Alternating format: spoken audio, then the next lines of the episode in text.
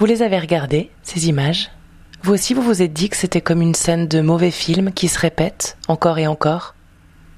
L'arrestation d'un Afro-Américain, sa mort entre les mains de la police, des émeutes, la mobilisation de la garde nationale. Ça s'est passé à Minneapolis le 25 mai. George Floyd, 46 ans, est jeté au sol. Un policier s'agenouille sur son cou. La scène, filmée, dure 7 minutes.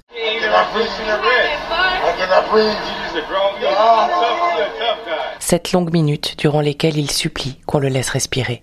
Je suis Charlotte Recoquillon, euh, chercheuse rattachée à l'Institut français de géopolitique, où j'ai fait une thèse sur la gentrification de Harlem euh, à New York.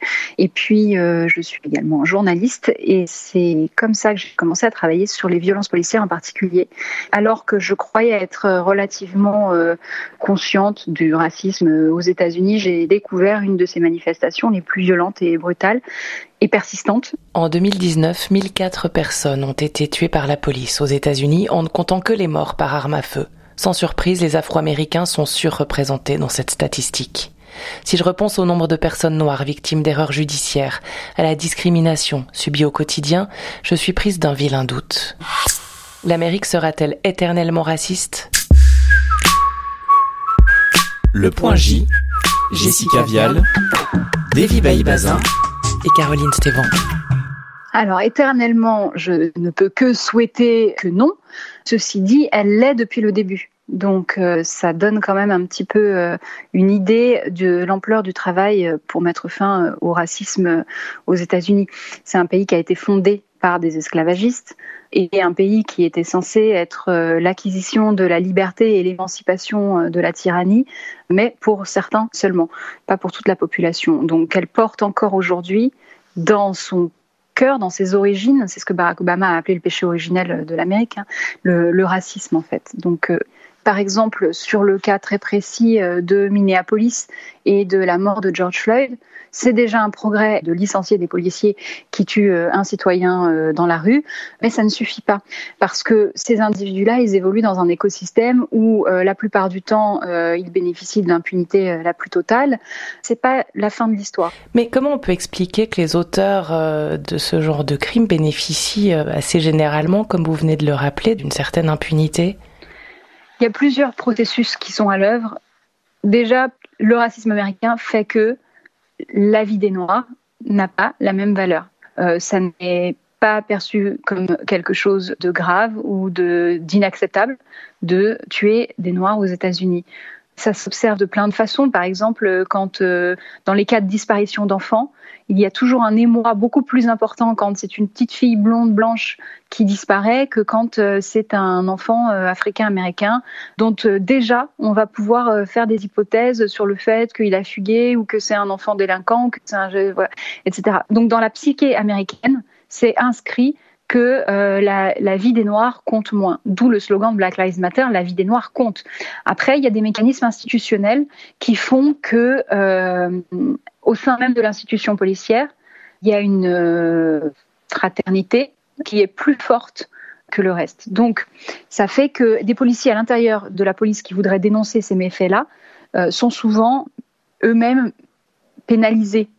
Et puis après, il y a aussi des proximité euh, institutionnelle entre la justice euh, et la police.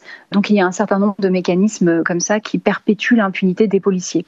Est-ce qu'on peut dire que la police américaine a un problème particulier avec la population afro-américaine? Ah oui, on, oui, on peut le dire. Il faut même se rappeler que les premières patrouilles de police aux États-Unis sont les patrouilles qui rattrapaient les esclaves qui s'étaient échappés. Donc euh, cette violence, elle est ancienne. Et très clairement, la police a pour mission de protéger euh, les institutions, le pouvoir, l'État, l'ordre. Jusqu'à il n'y a pas très longtemps, l'ordre euh, était clairement à la ségrégation, à la discrimination, et c'était légal.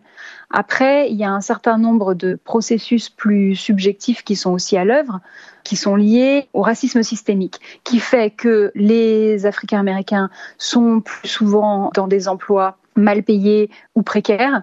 Donc ils ont euh, aussi euh, plus souvent euh, des mauvais logements, ils habitent des mauvais quartiers, enfin de mauvaise qualité, etc. Enfin bref, ils sont plus souvent dans des zones à risque, du coup plus souvent aussi exposés dans des interactions avec la police. Enfin, tout est un cercle vicieux. Et les policiers dans certains quartiers, ont l'impression que leur mission, c'est effectivement de venir euh, maintenir l'ordre et non pas protéger euh, les citoyens qui y vivent.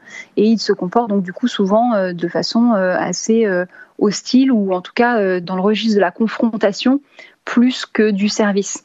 Alors vous avez dit que finalement les racines de ce mal euh, étaient à chercher dans les fondements même des États-Unis, d'un pays esclavagiste, euh, mais ce racisme il se retrouve euh, au sein de la population, pas que des policiers, et les États-Unis n'ont quand même pas été fondés hier, il y a quelques siècles d'histoire entre deux. Comment expliquer que ça perdure à ce point?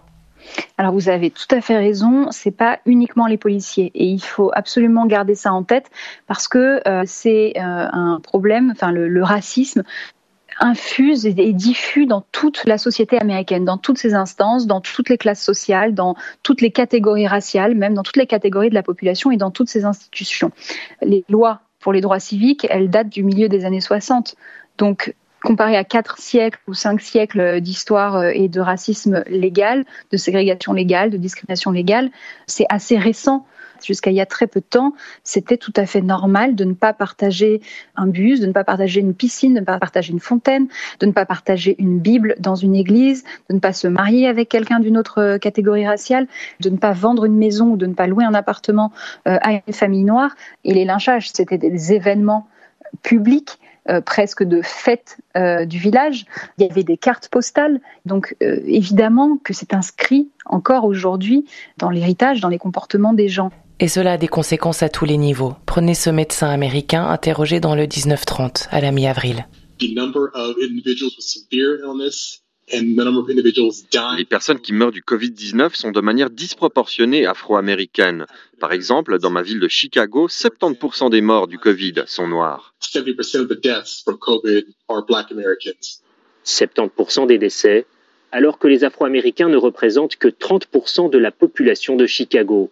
Et cette tendance se confirme partout. On assiste à des discriminations qui se perpétuent et qui se renforcent. La question de la crise actuelle du coronavirus, ça, ça s'explique par les discriminations dans l'emploi, les Africains américains ont accès à des euh, emplois moins bien payés ou plus précaires, donc à moins de couverture sociale, donc ils sont souvent moins bien euh, soignés, alors même qu'en plus ils euh, concentrent un certain nombre de euh, problèmes de santé qui sont eux-mêmes le résultat des discriminations systémiques. Ils vivent dans des quartiers plus pollués, ils ont accès à de la moins bonne nourriture, etc. Et donc ils ont des problèmes d'hypertension, ils ont des problèmes de diabète, ils ont des voilà, etc. Enfin tout ça se renforce et se perpétue. On peut comprendre que c'est un système et que donc les individus à l'intérieur de ça ne sont que des agents isolés et euh, quand bien même on neutralise ces agents-là, ça ne suffit pas à rétablir euh, la situation. Alors on peut dire dans ce contexte que l'arrivée au pouvoir de Donald Trump a peut-être jeté un peu d'huile euh, sur le feu. Est-ce que son élection peut être perçue comme une sorte de retour de bâton après celle finalement de Barack Obama? Oui, je crois que c'est ainsi qu'il faut comprendre l'élection de Donald Trump, comme un retour de bâton. Je pense que euh, les deux mandats d'Obama ont été euh, insupportables pour une partie de la population américaine qui euh, n'a pas accepté les progrès et, ou les revendications des Africains américains. C'en était un petit peu trop pour eux et donc non seulement on s'est rendu compte que l'Amérique post-raciale n'était pas advenue, mais en plus, il y avait une partie de la population qui au contraire était très active pour protéger euh, l'ordre en place et la hiérarchie euh, sociale, raciale et économique telle euh, qu'elle existe aux États-Unis et préserver leur situation de, de privilégiés.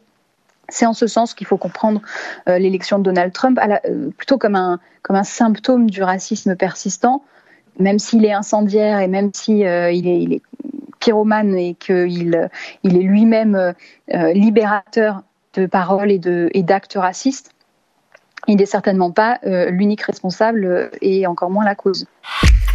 Point A. Aller plus loin. Charlotte Recoquillon conseille de lire Khalil Gibran Muhammad sur la criminalisation de l'homme noir, ainsi que The New Jim Crow de Michel Alexander sur les failles du système judiciaire.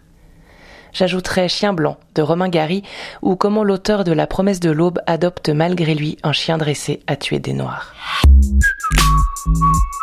Le point J. C'était le point J. Retrouvez nos épisodes sur Spotify, Deezer, Apple Podcast et Play RTS. À bientôt.